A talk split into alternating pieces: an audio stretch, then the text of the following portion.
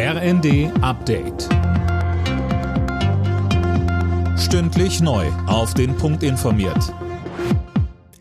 Ich bin Dirk Jostes. Guten Tag.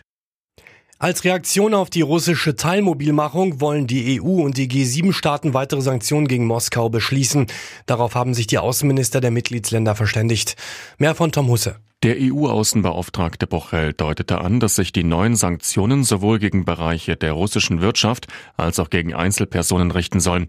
Eine endgültige Entscheidung steht aber noch aus. Kreml-Chef Putin hatte die Teilmobilisierung gestern angekündigt. Bei vielen Russen stößt die Anordnung auf Widerstand. In zahlreichen russischen Städten gab es Proteste. Dabei wurden mehr als 1000 Menschen festgenommen. Die deutsche Industrie hält an den Klimazielen für 2030 und 2045 fest, trotz der Energiekrise. BDI-Präsident Russwurm sagte bei Welt TV, man könne in der Klimapolitik nicht einfach die Pause-Taste drücken. Man müsse weiter Tempo beim Ausbau der Erneuerbaren machen.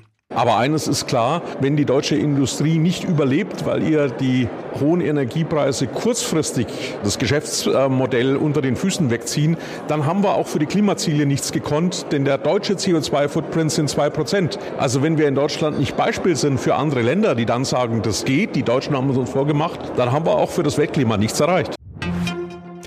Der Bundestag berät heute erstmals über das geplante Inflationsausgleichsgesetz. Durch die Senkung der Einkommensteuer will die Bundesregierung die sogenannte kalte Progression ausgleichen. Außerdem soll die Mehrwertsteuer auf Gas als Ausgleich für die Gasumlage gesenkt werden. Die NASA hat bei einem Tanktest für ihre unbemannte Mondmission Artemis erneut ein Leck entdeckt. So ein Leck hatte schon den Start vor drei Wochen verhindert. Ob der neue Starttermin am nächsten Dienstag nun gehalten werden kann, ist unklar. Alle Nachrichten auf rnd.de